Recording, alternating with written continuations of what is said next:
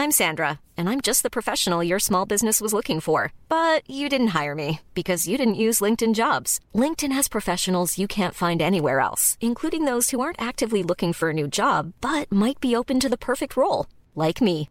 In a given month, over 70% of LinkedIn users don't visit other leading job sites. So if you're not looking on LinkedIn, you'll miss out on great candidates like Sandra. Start hiring professionals like a professional. Post your free job on linkedin.com slash spoken today. Noticias. ¿Qué tal? ¿Cómo le va? Buenas tardes. Estás a punto de escuchar Yo soy Javier Alatorre. las noticias con Javier Alatorre. La vamos a pasar muy bien. Comenzamos.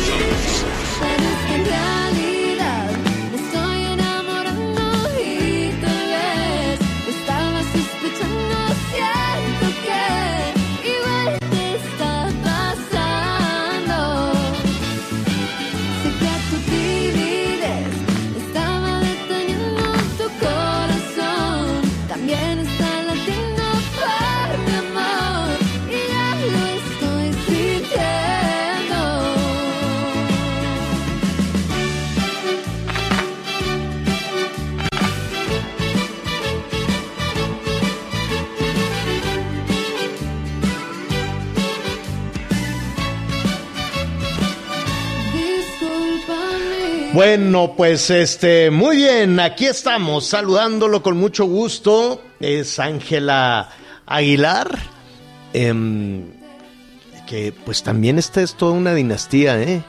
Saludos ahí a Antonio Aguilar, a Pepe Aguilar, a todos, desde luego que, que, em, que en esta dinastía en paz descansen los abuelos, ¿no? En paz descanse Flor Silvestre este Antonio Aguilar, desde luego, y ya después el hijo, el nieto, la nieta, todos están entrando al terreno musical. Así lo, así lo saludamos con muchísimo gusto. Sí había por ahí polémica con que esta niña cantó el himno y ya sabe. Yo no sé por qué cada vez que cantan el himno, imagínate Anita Lomelí que te dijeran, oye, va a ser el partido del Cruz Azul y tienes que ir a cantar el himno. ¡Qué nervio! No hay nadie que que le pegue al himno. Siempre salen cepillados a todos a los que les dicen, ¿te puedes cantar el himno? ¿Cómo La estás, verdad, Anita mira. Lomelí?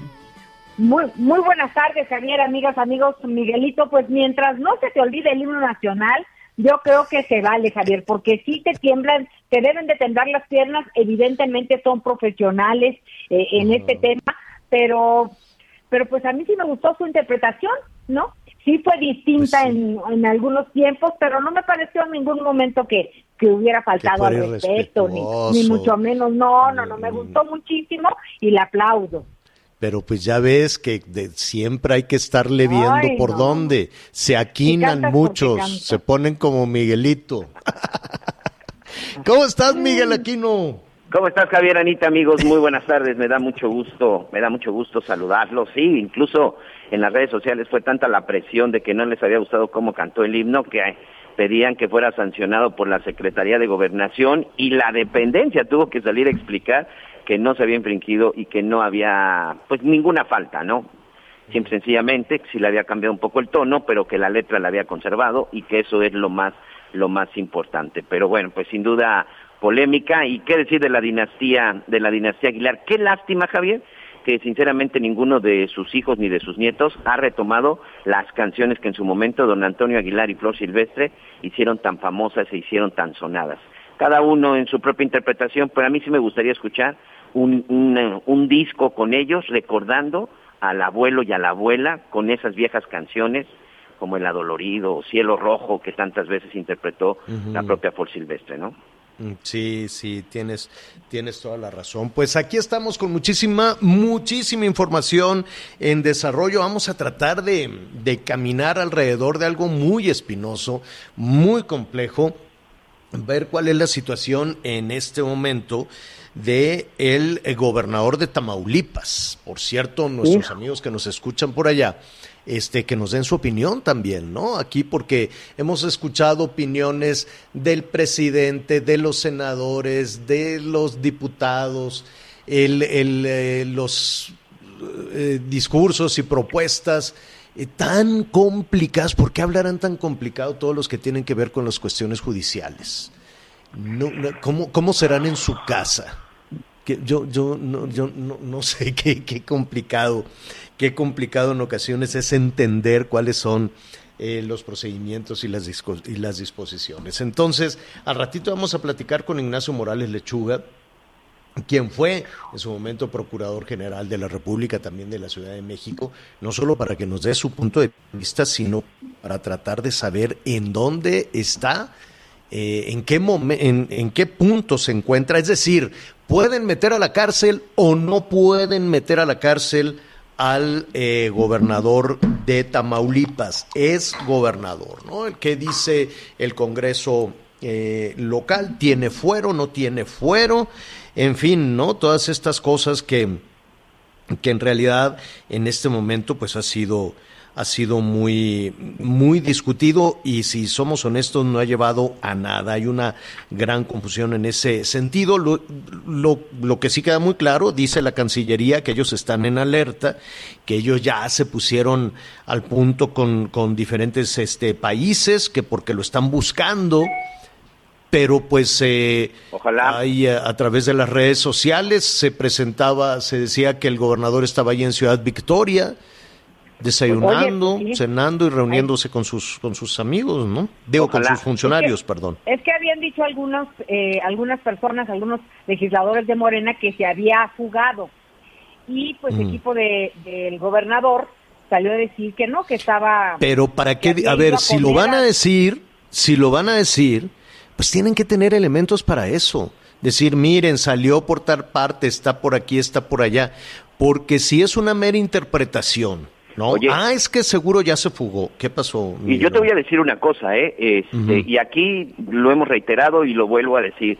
Ah, si Cabeza de Vaca es culpable, porque yo ni soy panista ni vivo en Tamaulipas, si es culpable que lo castiguen y que lo metan a la cárcel. Lo Él que y sí- cualquier otro funcionario, ¿no? Lo, que yo sí te puedo decir como ciudadano es que ojalá sí actuaran en contra de todos los presuntos delincuentes, ojalá Ah, así no. actuaran en contra de todos los presuntos criminales y no solamente en contra de políticos que si son criminales, bueno, pues también Pues que los es que es metan a la cárcel. temporada. es Oye, que es la te voy, mira, y, y te voy a decir por qué te comento esto, Javier. Hoy precisamente, fíjate que me invitaron a una, a una mesa de debate, bueno, a través de Zoom, con unos este, periodistas en Argentina y también de, de Uruguay. Y me estuvieron preguntando sobre el caso de este presunto feminicida y caníbal, porque parece que también tuvo algunas actuaciones de canibalismo, este sujeto detenido en la zona de Atizapán. Y me preguntaban algo que sinceramente me sentí atrapado y casi casi me, me, me hicieron sentir como si fuera la autoridad y que les dije, a ver, momento, yo solo soy periodista, porque me decían, este sujeto aparentemente cometió su primer delito hace 20 años y las autoridades ni del Estado de México, ni mucho menos en otros estados, tenían absolutamente conocimiento de que existía este feminicida en la zona de Atizapán se cree que por lo menos hace 20 años que cometió su primer homicidio y que podrían estar eh, desaparecidas o relacionadas con este sujeto 30 mujeres. ¿A qué voy? Y es una conclusión que me sacaron nuestros amigos argentinos y que tienen toda la razón. Se están investigando realmente los feminicidios y las personas No. desaparecidas en México. Hay Correcto, 30 Javier. casos que por lo menos podrían estar relacionados con este sujeto 30, y las Miguel, autoridades no tenían la 60. menor idea de su existencia, señor. Claro, y hay 60 mil personas en este momento, de acuerdo más o menos este, a las eh, cifras ofrecidas también por el subsecretario de Gobernación, que están desaparecidas. Desaparecidas. 60 mil es una ciudad completa. Es una ciudad completa. Digo, a través de los años, Entonces- eh, desde luego, ¿no? Entonces, ojalá en todos los casos donde se cometa un delito, por ejemplo, ojalá que también ya se ha hecho una investigación y que también ya se tengan unos eh, a- a- avances importantes en el ataque ayer al candidato al presidente municipal en la zona de Oaxaca. En el caso también, bueno, pues de, eh, de, de este funcionario, de este, perdón, de este candidato de Movimiento Ciudadano que fue asesinado, o por lo menos de los 30 que han sido ejecutados. Pero también Pero vamos se al dijo caso de que ya se está actuando, que ya se han dado resultados. No sé cuáles son los resultados, pero Pues yo no he visto ningún detenido, señor. lo que yo escuché que ya se estaba, que ya estaba actuando. Bueno, pues ese tema lo vamos a, a retomar. Efectivamente, tienes toda la razón. En este momento, bueno, pues el foco político está puesto en el gobernador de Tamaulipas, algo que y que me llama la atención. Hoy por la mañana le preguntaron al presidente López Obrador sobre el caso. Él dice que no se va a meter, que su que el eh, que la venganza no es su fuerte. Cuando hay algún caso eh, como este y, y- en particular eh, en este de Francisco Javier García, cabeza de vaca, todo el mundo se queda con el segundo apellido compuesto, ¿no? cabeza de vaca. El primero es García. Si le decimos Francisco García, pues nadie va a saber. Entonces, Francisco Javier García, cabeza de vaca. En general, todo el mundo le dice cabeza de vaca. Bueno, eh, eh, ha dicho en varias ocasiones Anita Miguel que la venganza no es su fuerte. ¿Qué le habrá hecho? Porque si habla de que no se quiere vengar, es de que algo le hizo, ¿no? Porque si no, es como si a ti, pues un día te, te- ¿no? Te robaron las canicas de chiquito y te quedaste ahí con el entripado y dices, al tiempo le dices, no, oye, ¿por qué no vas y le vuelves a, tú le quitas las, las canicas? Pues porque la venganza no es mi fuerte. Y cada vez que dice eso, yo me quedo pensando, ¿qué, qué habrá hecho el gobernador de Tamaulipas para que se dé esa referencia de la venganza no es mi fuerte, porque eso quiere decir que no se quiere vengar, ¿no? O, o- o estoy mal en la interpretación. ¿Ustedes qué opinan? Mira, yo creo que en 18 años en campaña y, y, pues todo el trabajo que, que realizó el presidente como candidato en, di- en distintas ocasiones.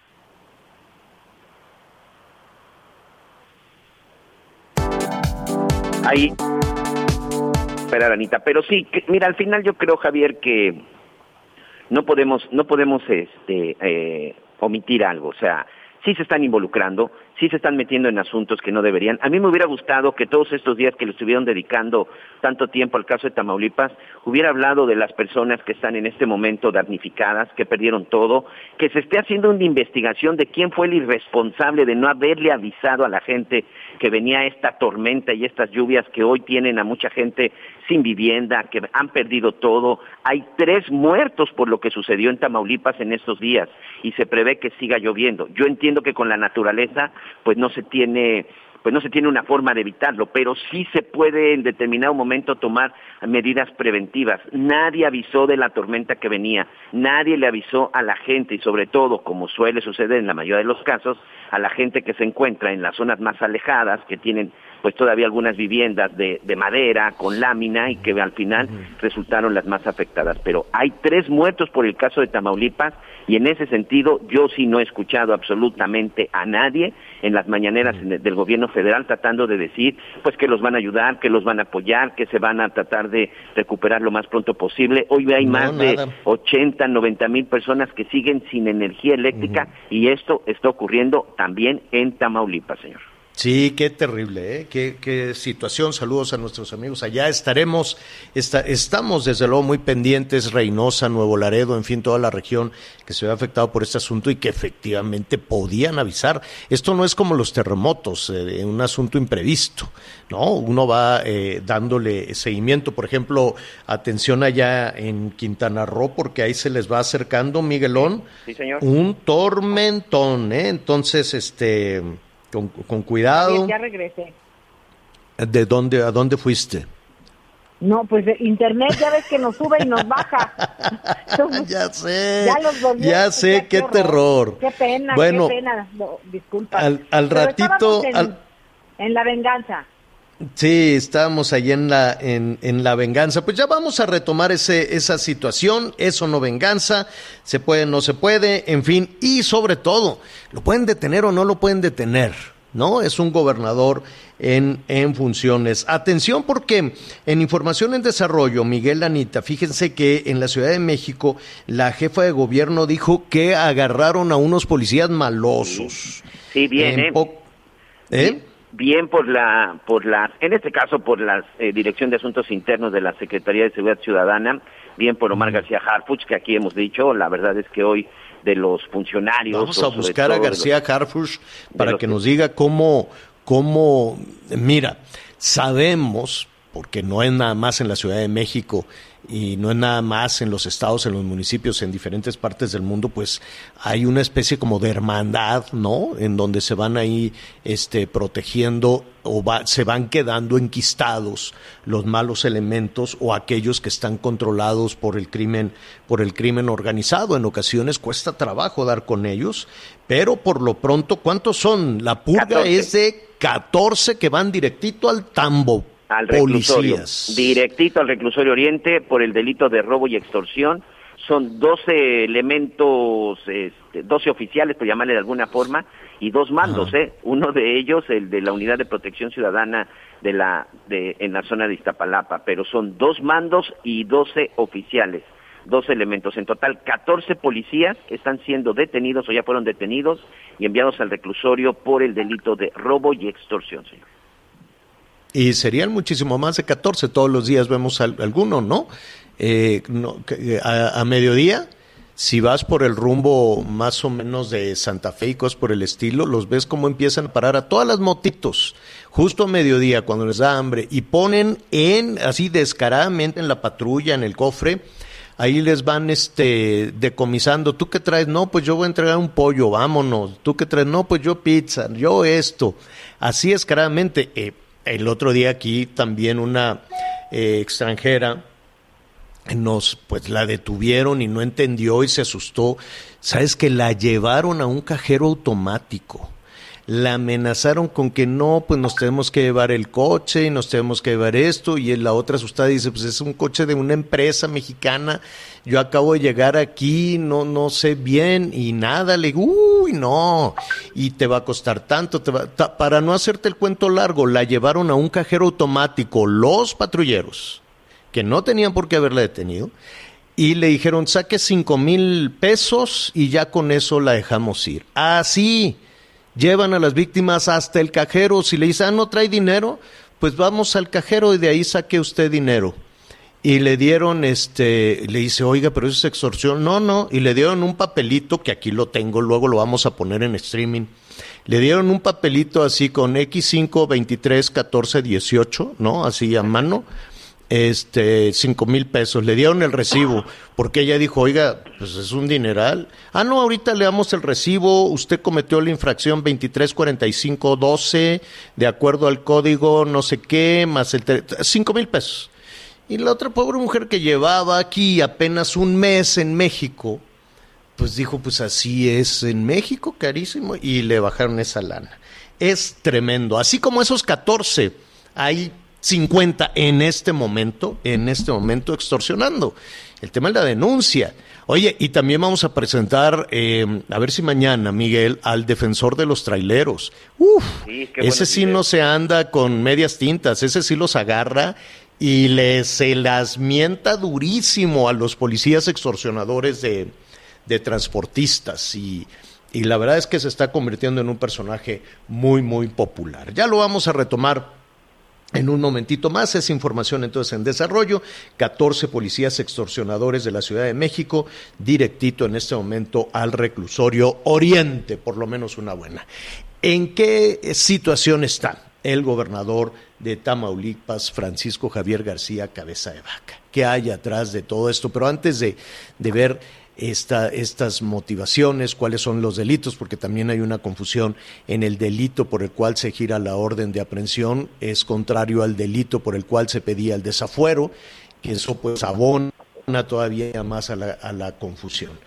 Pero eh, yo le agradezco muchísimo a Ignacio Morales Lechuga, ex procurador general de la República y además eh, de la eh, Ciudad de México, esta conversación para que nos ayudes, Ignacio, a entender todo este berenjenal alrededor del gobernador de Tamaulipas. ¿Cómo estás, Ignacio? Buenas tardes. Bien, Javier, buenas tardes, buenas tardes, Ana María, buenas tardes al auditorio. A tus órdenes, Hola, Javier. Dime, dime algo, Ignacio, ¿en qué situación consideras, desde tu punto de vista, situación jurídica, situación legal, está el gobernador de Tamaulipas? Bueno, yo creo, Javier, que la decisión dictada por el ministro Juan Luis González Alcántara, a mí en lo personal me parecía bastante clara y como producto de una de las tesis que se pueden manejar alrededor del artículo 111 que trata en la Constitución sobre el desafuero. Eh, la resolución de la Cámara Federal fue que se turnara, o sea, un- una declaratoria de procedencia para que fuese enviada al Poder Legislativo de Tamaulipas a efecto de que procediera como corresponde. El Poder Legislativo de Tamaulipas regresa la declaratoria de procedencia diciendo el, el- la Cámara de Tamaulipas no homologa, no homologa la decisión de la Cámara Federal. Yo empecé a buscar si había alguna tesis de la homologación, debo confesarte, busqué a ver si habría alguna tesis específica, no la encontré, así que habría que buscar que homologar es igualar, semejar, y que en todo caso lo que estaban diciendo es que no coincidían con la Cámara Federal con la, la procedencia de desafuero, con la declaratoria. Eh, aquí ya se abre una, un paréntesis y dice uno, bueno, si se trata de delitos federales, la Cámara Federa- Federal puede resolver eh, el desafuero y enviar al, a la Cámara Local la orden para que nombre un gobernador provisional mientras el gobernador se va a juicio, a afrontar el juicio. Paréntesis Pero- 2. Lo, lo, la, la Cámara Federal necesita la declaratoria de la Cámara Local para que el desafuero se concrete y se complete. Porque la Cámara Local, o mejor dicho, la Constitución local, es la que le otorga el fuero al gobernador con la conformidad de la federal, partiendo de la República y del Pacto Federal de adhesión a la federación. Esta es, a mi juicio, la tesis que adopta el ministro Juan Luis González Alcántara y al dictar su resolución de desechamiento dice, pues no hay agravio, ¿por qué? Porque el fuero lo sigue disfrutando el gobernador, eh, porque la fiscalía podrá detenerlo en cuanto termine su encargo, porque no se moverá de su cargo el gobernador y en consecuencia pues disfruta y goza de todos los derechos y beneficios y facultades que le corresponden al ejecutivo de Tamaulipas. Esos, esos derechos y eh, privilegios, o ese fuero, pues, que en este momento puede tener el gobernador de Tamaulipas, no es un fuero que se limite a, al territorio a de Tamaulipas o territorio de asuntos Tamaulipas. locales, ¿no? Quiero suponer que él puede venir, por ejemplo, a la Ciudad de México. Así es. La República es una. Es decir, la división territorial es de competencias, pero el pacto federal es único, la constitución es única y la constitución de Tamaulipas también. Aquí la verdad es que eh, viene el otro problema. Cuando se solicita el desafuero, no había una autorización de un juez de control.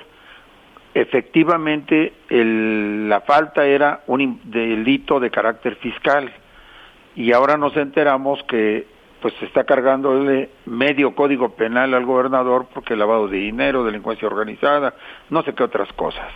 Entonces, cuando se solicita el desafuero, en el términos del nuevo procedimiento penal, a mi juicio debería existir una autorización del juez de garantía o de juez de control diciendo efectivamente existen todos los elementos presuntivos para los siguientes delitos mismos que no se tomaron en consideración en la, en la declaración de la Cámara Federal. Entonces hay una contradicción ahí también. Sí. Ahora, en medio de esa contradicción, o sea, esa es, esa es la parte jurídica. En los hechos hay una orden de aprehensión. Sí. Esa se puede ejecutar, es decir, pueden llevar a la cárcel al gobernador en funciones de Tamaulipas. Ahí vienen dos temas, Javier. Uno, si bien no es un acto jurisprudencial que, esté a la luz del artículo 43 de la Ley Orgánica del Poder Judicial, porque no son ocho ministros los que aprobaron la resolución, sí es una, una resolución que causa Estado y que tiene sus considerandos entre los que se comprenden el reconocimiento de fuero y el reconocimiento del funcionamiento normal del gobernador. Entonces, a mi juicio esto de entrada impediría, impediría el libramiento de la orden y ejecución de, la orden de aprehensión. Y, y si un ministerio público lo hiciere y un policía o el mismo juez de control, eh, podrían incurrir en el artículo 225 de, del, creo que es fracción 19 del Código Penal Federal, que establece que eh, es delito en sí mismo aprender a una persona que disfrute de fuero. Pues eh, vaya Ahora, situación. viene el otro punto. Sí. El- la Fiscalía presenta un recurso de inconformidad. Este no ha sido resuelto por la Corte. Si la Corte resuelve el recurso de inconformidad favorable a la existencia del fuero, se incurrió en esta falta.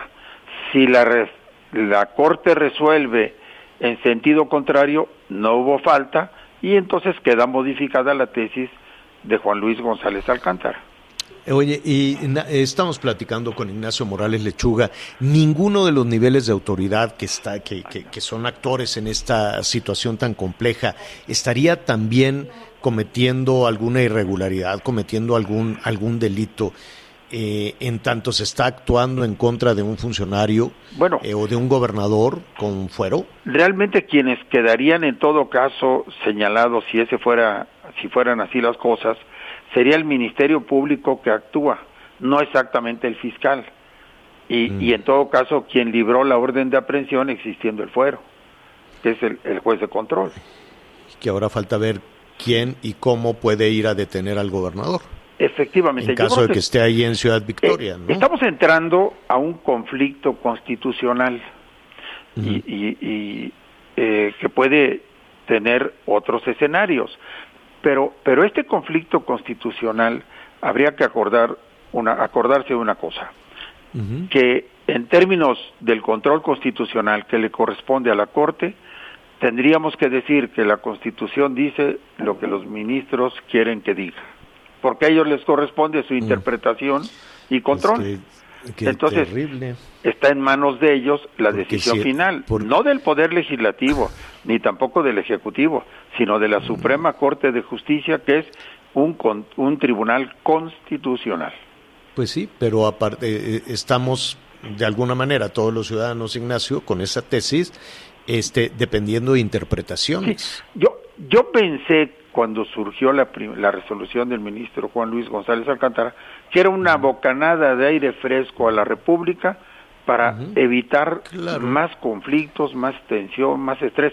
A los mexicanos no nos gusta vivir bajo esta Mira, tensión y- permanente. No, pero venimos arrastrando con esa situación este, desde el siglo XIX. Sí. Mira, hace, eh, acaba de ir, hubo, recientemente hubo todo este tema de desagravio y pedir perdón a la comunidad maya y la guerra de castas y demás, cuando en, en, en esencia mucho de ese capítulo tan complejo también en la historia que se arrastró hasta el siglo XX, fue ese conflicto, no con la península, no con España, sino con el Estado mexicano, es. en términos de federalismo y centralismo. Sí. Entonces, se ha hablado, se ha puesto siempre sobre la mesa, ¿no? La- el, el federalismo que integra a todo nuestro país, pero en los hechos es un centralismo brutal que a últimas fechas ha brotado, ¿no? Lo estamos Sí, viendo con Tamaulipas, lo que- estamos viendo con Nuevo León, lo vimos con Jalisco, lo vemos con muchísimas entidades, ¿no? En el Bajío también.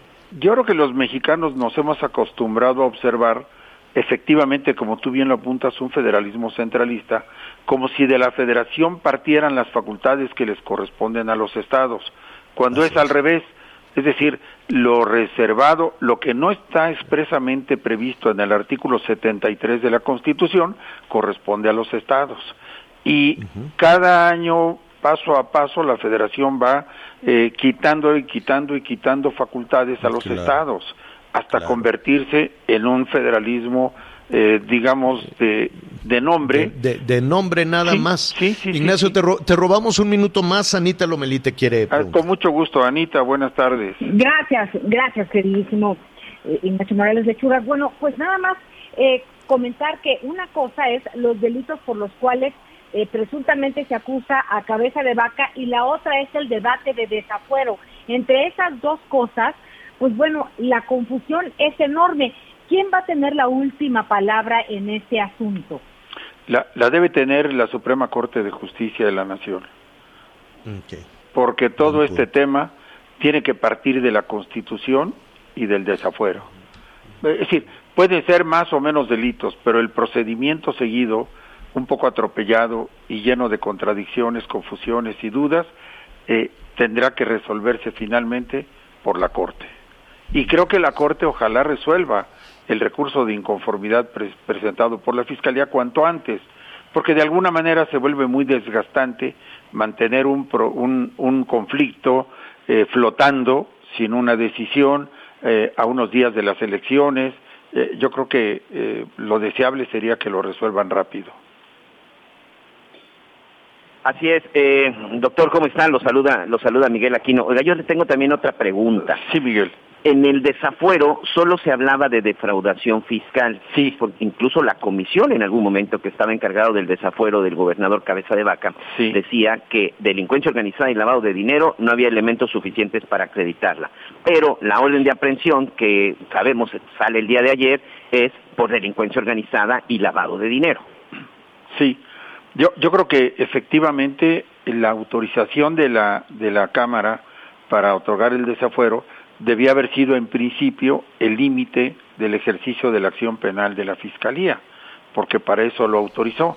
En todo caso, debería buscarse alguna modificación al desafuero si es que todavía este, Exacto. está pendiente, porque de alguna manera no se ha ejecutado, no se ha dado eh, el segundo paso, que es el nombramiento de gobernador pro- provisional, sino todo se encuentra empantanado, pues tendría que haberse modificado la, la solución de la Cámara y no sé qué opinaría la Cámara al respecto.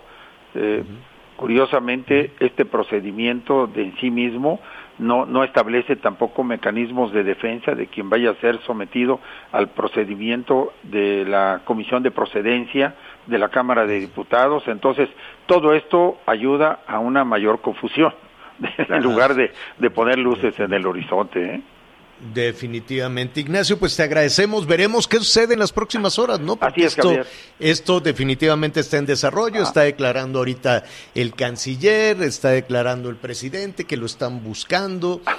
Pero pues él mismo dice, estoy aquí en Victoria. Pues, pues sí, todo el Eh, mundo eh, a morderse en fin, las ¿no? uñas y, y a desear Exacto. que el agua, que la sangre no llegue al río. Definitivamente. Ignacio Sí. Morales Lechuga, muchísimas gracias. Gracias. Buenas tardes. gracias. Va- Vamos rápido a una pausa, volvemos. Sigue con nosotros. Volvemos con más noticias. Antes que los demás. Todavía hay más información. Continuamos. Ruta 2021, la ruta hacia las elecciones presenta. Bueno, muy bien, vamos a, continuar la conversación con algunos eh, de las candidatas y candidatos también. Ya falta nada, ¿no? Que faltan 16 días, si no me equivoco, y a eso pues réstele también los días de veda electoral, entonces falta muy poquito. Y van a ser días fuertes, créame, muy fuertes, muy intensos. Eh, al, al ratito en la segunda parte, Javier Alatorre MX, vamos a hablar con la candidata al gobierno del estado de, de eh, Zacatecas, en donde, bueno, pues ya la contienda se ha cerrado muchísimo entre el candidato de, de Morena, Monreal, y la candidata de PRIPAN de PRIPAN PRD, hay algunas declinaciones a, a, su favor y si no me equivoco creo que ya lo está rebasando. Entonces el asunto eh, se va a poner ahí muy bueno. Ya estaremos revisando también las candidaturas en algunas de, este, de los municipios más importantes por lo que, como, como aquí lo hemos este, revisado, por lo que significan para la contribución eh, en materia de, de, impuestos, de dinero, del PIB a los, eh, a los gobiernos de los estados y también algunas zonas metropolitanas importantísimas, ¿no? Por toda la dimensión, por el, los habitantes y por, por la relación que pueda haber, por ejemplo, en la zona metropolitana de Veracruz, la de Monterrey, la de Guadalajara, y desde luego la megalópoli, la Ciudad de México, con el Estado de México. Fíjate que ayer, Anita Miguel, estuve platicando con algunos este, eh, funcionarios del, eh, del eh, gobierno del Estado de México que, que, pues sí, no, no se meten evidentemente pues ningún eh, gobierno de los estados puede, puede ahora sí que meter la mano, aunque pues bueno, ya esto de no meter la mano se ha, complica se ha complicado muchísimo, ¿no? Con el banderazo de salida que se ha dado también desde el gobierno federal. Dicen, ah, entonces sí se puede meter la mano y, eso ha complicado mucho. porque Si de pronto, si desde el, eh, el Palacio Nacional se dice, sí, claro, porque yo no voy a permitir una injusticia, yo no voy a permitir eh, tranzas y cosas por el estilo, pues ese mismo argumento yo creo que lo están captando también 2.485 presidentes municipales en funciones, quiero yo suponer. Y eso que puede eh, ser un, gesto de, limpieza en los procesos electorales, pues se puede interpretar de muchísimas formas. Hay que recordar que la parte más flaca en todo este proceso, la parte en donde están las amenazas, las extorsiones, los chantajes, este, las ejecuciones de candidatas y candidatos es a nivel municipal. No, no, no, no necesariamente lo estamos viendo a nivel de los 15 estados donde se va a renovar eh, los gobiernos y tampoco en la competencia este, eh, por la legislatura federal, pero a nivel local y a nivel municipal estos 15 días serán muy, muy importantes. Eh, saludamos con, y al ratito le, le hablaremos también de algunas situaciones preocupantes en el Estado de México. Raciel Pérez Cruz es el candidato por Morena, Pete y Panal. Atlanepantla y me da muchísimo gusto saludarlo. ¿Cómo estás, Raciel? Buenas tardes. ¿Qué tal, Javier? Muy buenas tardes. Muchas gracias por permitirme dirigirme a tu amplio auditorio. Oye, eh, Raciel, pues eh, es muy muy interesante cuando ya falta este poco realmente, ¿no? A casi prácticamente dos semanas, considerando también los, el tiempo de veda pues habrá que empezar a consultar eh, cada vez más las mediciones, las tendencias. Eh, tienes, de acuerdo al Heraldo, al Heraldo Media Group, pues una ventaja cómoda sobre tus competidores. ¿Cómo te sientes con esto a, a dos semanas ya de la decisión final? Hemos, hemos hecho una campaña de contacto directo con la gente. Y hemos recogido pues la, la, la, la, intensa demanda, hemos, hemos escuchado peticiones, exigencias y también pues hemos escuchado reclamos. Pero me siento bien, siento siento que la ciudadanía de, Nepangla ha decidido por otorgar una una ampliación de, del primer mandato de tres años. Eh, en, este proceso electoral, comentábamos antes de, iniciar la conversación contigo, Raciel, eh, la contienda en algunos, eh, en algunos municipios ha sido particularmente ruda o, violenta en, algunos casos. ¿Tú has tenido algún tipo de, presión? ¿Te has sentido amenazado o, has desarrollado con tranquilidad tu contienda por la reelección? Eh, eh, hemos realizado una campaña eh, con mucha tranquilidad, no he recibido amenaza alguna. Algunos colaboradores sí han recibido amenazas muy difusas, muy ambiguas. La verdad es que pues no, no, no, no debemos pasarlas de largo, pero pues tampoco es algo que nos deba nos deba pues, eh, quitar mucho el sueño. Uh -huh. Ajá. ¿Tienes uh, ahí una siente para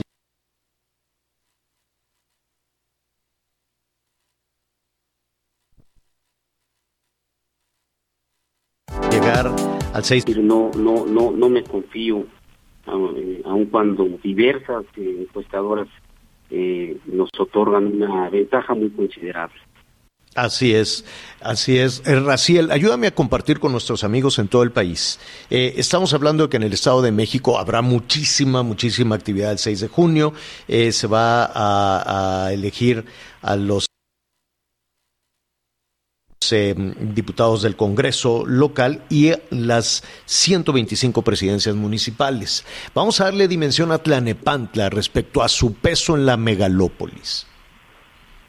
Sí, Tlalnepantla es una de las ciudad en una actividad económica muy intensa. Nosotros aportamos el 1.3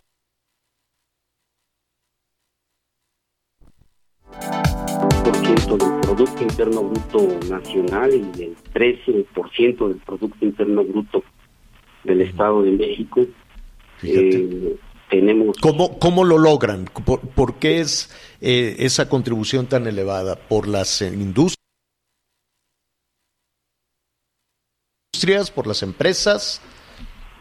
En- eh, hace ya algunos años la Nepantla abandonó eh, su vocación industrial, ahora está migrando. Nepantla abandonó eh, su vocación industrial, ahora está migrando abiertamente al sector de comercio y de servicios. Tenemos una cercanía con la Ciudad de México, somos entrada y salida de las obligadas de la Así Ciudad es. de México y tenemos un intercambio cotidiano económico muy intenso. Eh, Aquí, aquí la gente trabaja, aquí la gente hace cotidianamente su su vida, hay gente eh, muy muy valiosa que todos los días construye su futuro y aporta, por supuesto, a la, a la sociedad, a la comunidad.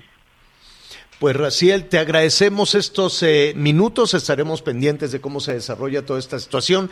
Esperemos, desde luego, que allí en Tlanepantla no se tenga las preocupaciones que se tiene en otras, eh, en otras competencias. No sé, eh, yo sé que estás muy enfocado en lo tuyo. ¿Te preocupa lo que se escucha de Tejupilco, de Valle de Bravo y de estas eh, situaciones que se empiezan a descomponer rumbo al 6 de junio? Sí, sí hay que estar atentos. Indudablemente eh, la posibilidad de que se, se encrudezcan ahí esas situaciones pues está latente. Eh, los procesos electorales suelen ser muy intensos. Hay intercambio a veces desmesurado de, de ofensas. Eh, en fin, creo que todos estamos obligados a la civilidad, a la cordura y que sean los votos los que decidan el futuro de los municipios del Estado de México y no otros factores como la violencia. Tienes toda la razón, Raciel Pérez Cruz. Gracias. Un, un, un abrazo, Javier. Muchas Otro gracias. para ti. Gracias. Al contrario, otro para ti. Buenas tardes. Hacemos una pausa y volvemos. Ruta 2021, la ruta hacia las elecciones presentó. Sigue con nosotros. Volvemos con más noticias. Antes que los demás.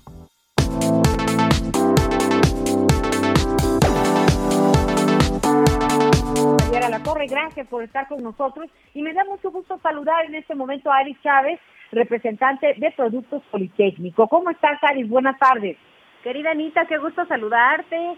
Pues nos da mucho gusto compartir el auditorio eh, temas de salud, temas importantes, de cómo cuidarnos, de cómo prevenir los contagios. Y hoy le platico al auditorio de un tratamiento que ha sido de los más exitosos que ha realizado el Instituto Politécnico Nacional.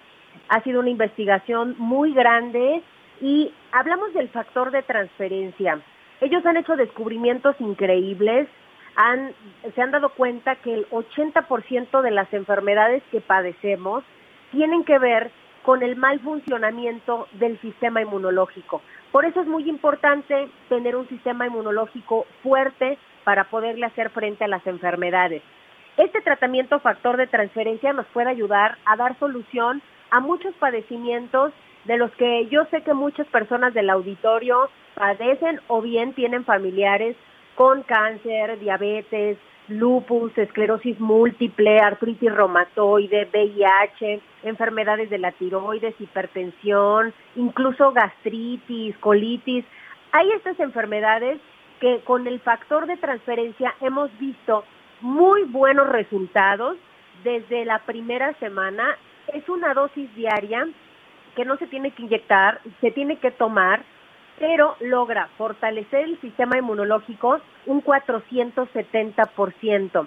Entendamos que se van a multiplicar los glóbulos blancos, nuestros leucocitos, a esa magnitud que nos va a permitir, digamos que ganar por número y hacerle frente a virus y bacterias a los que estemos expuestos. Es decir, vamos a poder destruir mucho más rápido. Esto en esta época de pandemia nos ha permitido crear una barrera protectora que haga mucho más difícil contagiarnos. Puede tomarlo toda la familia, no tiene efectos secundarios y son más de 150 enfermedades que podemos eh, darles una solución con mucho éxito tomando el factor de transferencia. Una, a partir de 10 dosis empezamos a ver resultados maravillosos, usted se va a sentir muy bien. Uno de los síntomas que es muy común es sentirnos todo el tiempo cansados, agotados, sin ninguna razón aparente.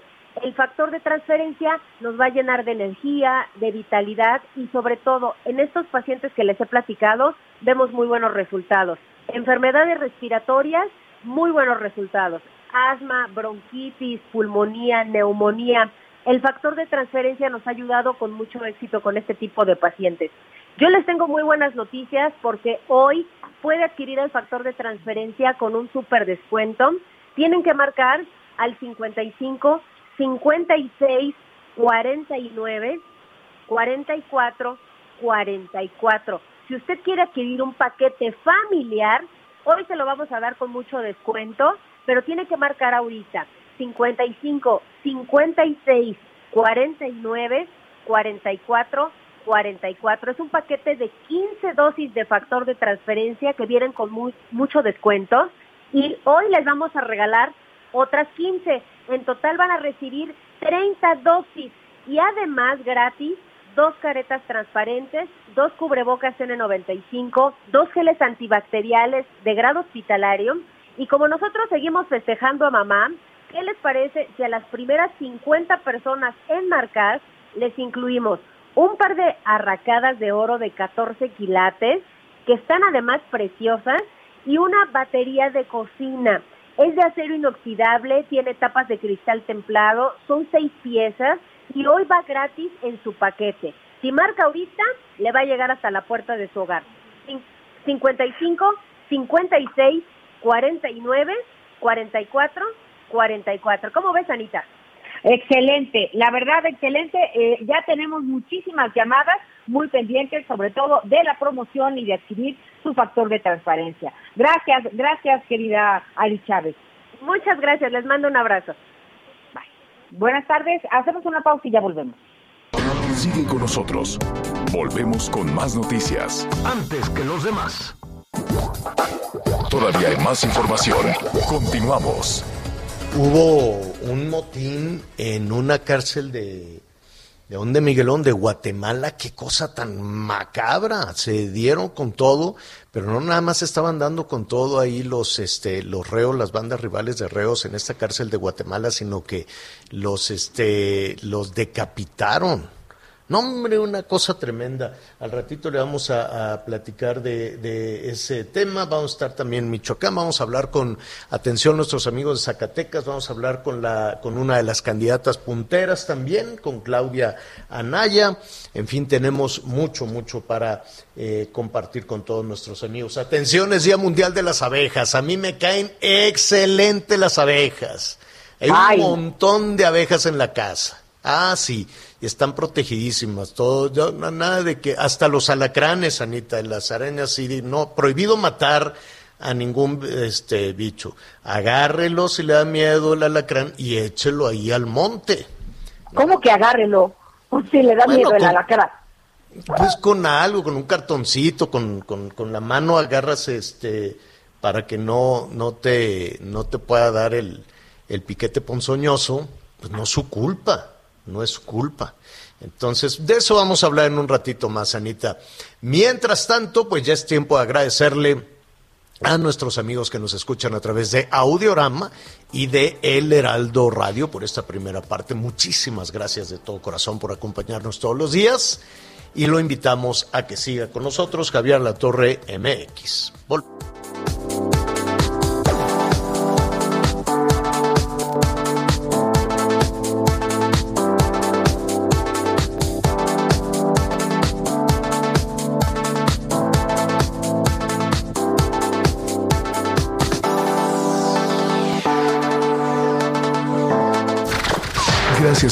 Acompañarnos en Las Noticias con Javier La Torre. Ahora sí ya estás muy bien informado.